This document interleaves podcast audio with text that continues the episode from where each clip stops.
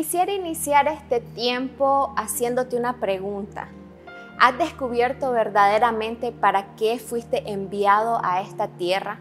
O tal vez te ha hecho esta pregunta y no has encontrado la respuesta. Me gustaría leerte lo que se encuentra en el libro de Hechos, capítulo 13, el verso 47. Porque así nos ha mandado el Señor, diciendo, te he puesto para luz de los gentiles, a fin de que seas para salvación hasta lo último de la tierra. Y como hijos de Dios, hoy debemos de entender esta palabra. El Señor nos ha enviado con un propósito aquí a esta tierra y es para que seamos luz a aquellos que necesitan escuchar su palabra. El mundo está lleno de muchas tinieblas. Hay enojo, hay ira, hay odio contra Dios, pero también es algo que se mueve espiritualmente.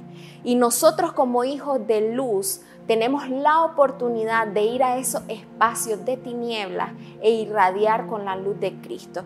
Y el ser la luz significa llevar la palabra, llevar aquello que el reino está hablando y está declarando y quiere que el otro conozca del Señor pero también dice que hay un fin por, lo, por el cual nos ha puesto como luz y es para traer salvación hasta lo último de la tierra. Qué bonito es escuchar esto porque nos da un propósito, nos da un sentido a nuestra vida.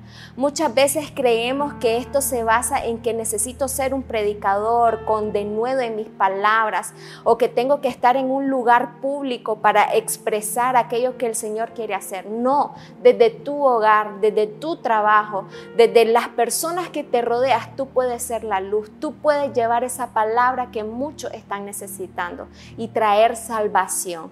Ese es nuestro mayor objetivo que muchos conozcan del Señor y venga salvación a sus vidas. Que en este tiempo te pueda establecer en esta palabra, que tú eres luz con un fin, llevar salvación hasta lo último de la tierra. Que Dios te bendiga.